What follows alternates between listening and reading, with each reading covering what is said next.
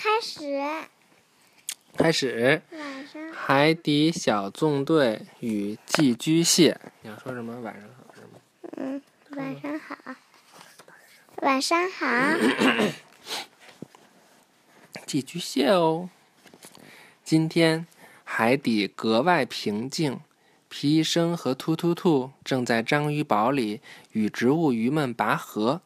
突然，大屏幕闪了一下。突突兔，皮医生，我们遇到了一点麻烦。巴克队长的话吓得他们赶紧松了手。我觉得我们无法回去，巴克队长严肃地说道。皮医生吓得倒吸了一口冷气，双旗紧张地捂住胸口。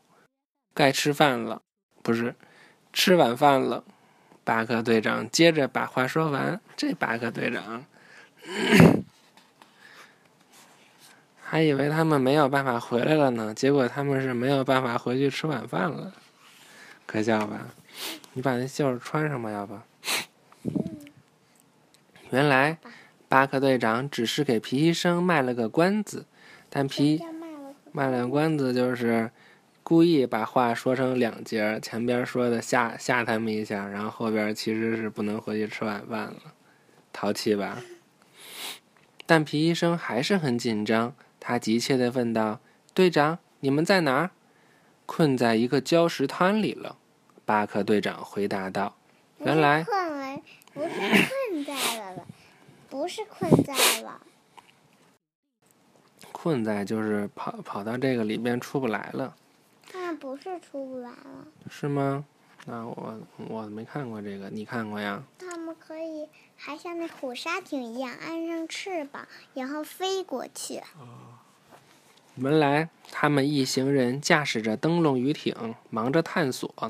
忘他们怎么进来的呀？就怎么出来的呗？嗯，听听啊，忘记在退潮前赶回去，结果被困在这儿了。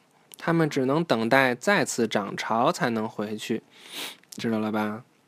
呱唧觉得他们涨潮来的，然后现在退潮了，没无法回去了。对呀。没有这么多石头。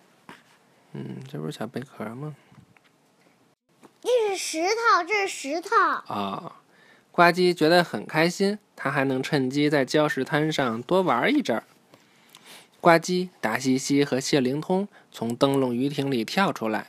谢灵通拿着笔在本子上边记边说：“好多生物都被困在礁石滩里了，再涨潮，它们才能回到海水里。”达西西往前走了几步，发现了一枚漂亮的贝壳。他举起手中的相机，拍了一张照片。巴克队长核对了数据，告诉大家，一个小时后才会涨潮，他们还可以在这里继续探索。接着，巴克队长决定将章鱼堡暂时交给皮医生指挥。皮医生有点害怕，但他还是充满信心的答应了。交给皮医生？因为他们不是都回不来了吗？巴克长是指挥的，可是……那巴克队长不在章鱼堡呀。突然，突突突报告说，声音扫描设备里传出一阵类似动物的咆哮声。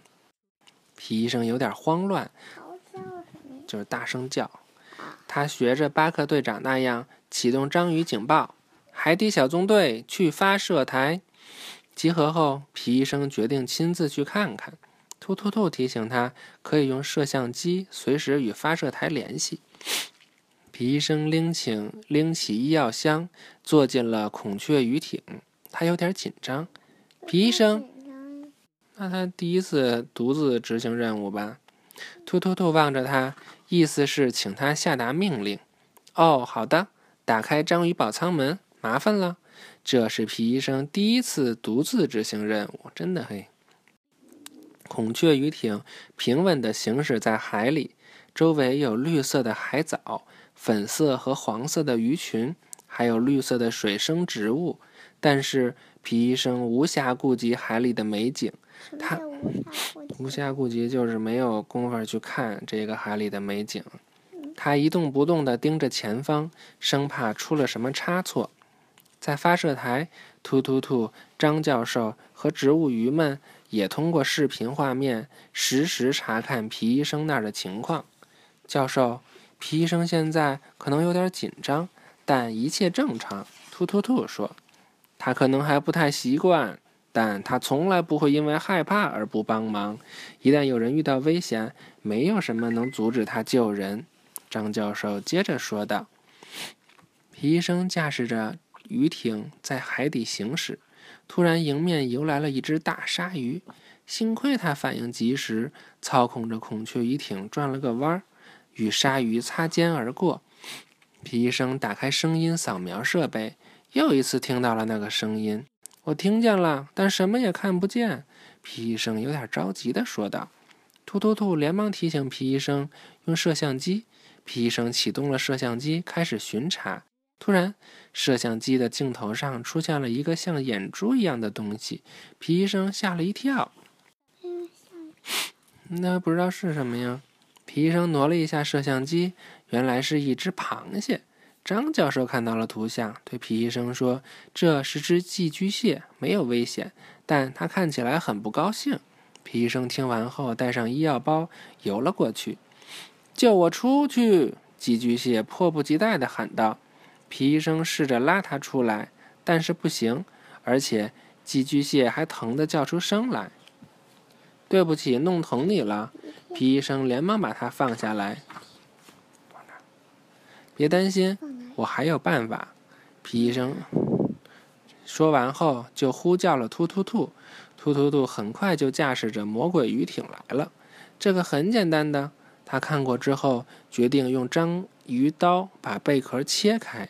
但是这只寄居蟹还有点不明白，问：“你们这是要干什么？”“我们要把你从贝壳里弄出来，先要把贝壳切开，然后。”皮医生解释给寄居蟹听。停下！这时，旁边突然响起了一个声音，原来是另外一只小寄居蟹。“你好，为什么停下？”皮医生有点不理解，他向那只小寄居蟹游过去，问道：“听着，我长大了。”之前的贝壳不够住了，我需要一个新的，它的那个大小正好。这只小寄居蟹说完，往前爬了几步。原来，因为寄居蟹自己没法长壳，所以它们得借用其他的壳来保护自己。它们攀，它们搬进一个贝壳里，长大再长大，然后搬进一个更大的贝壳里。皮医生有点为难了，他决定去请教巴克队长。巴克队长建议他做个开壳手术，皮医生吓了一跳，因为他从来都没做过开壳手术，包括在医学院上学的时候。巴克队长，开口手术，开壳就是把这个壳打开吧。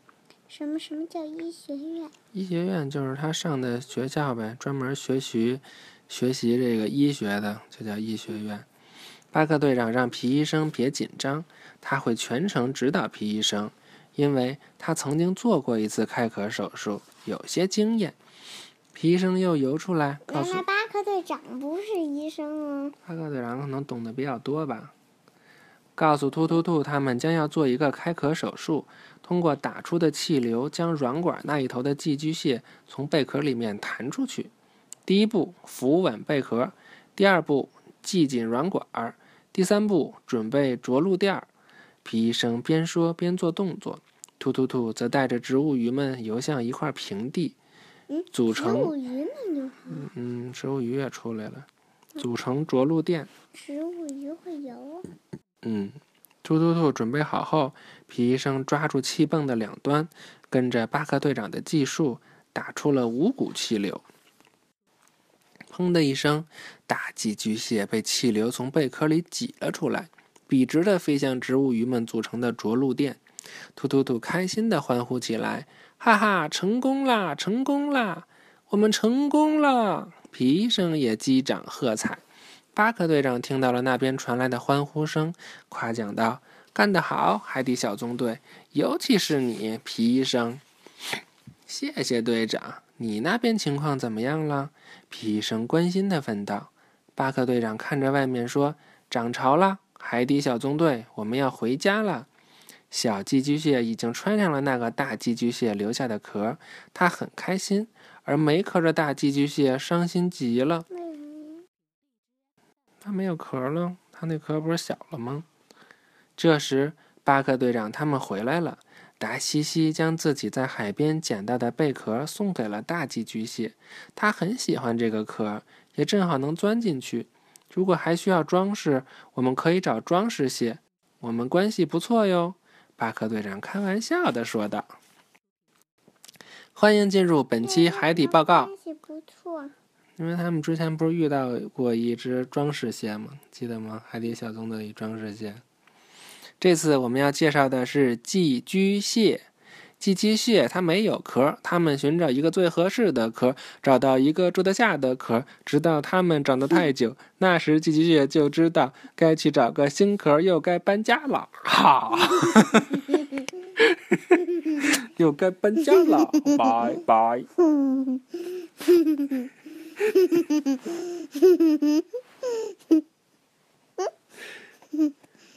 笑也是传染的。嗯，那该搬家了，拜拜，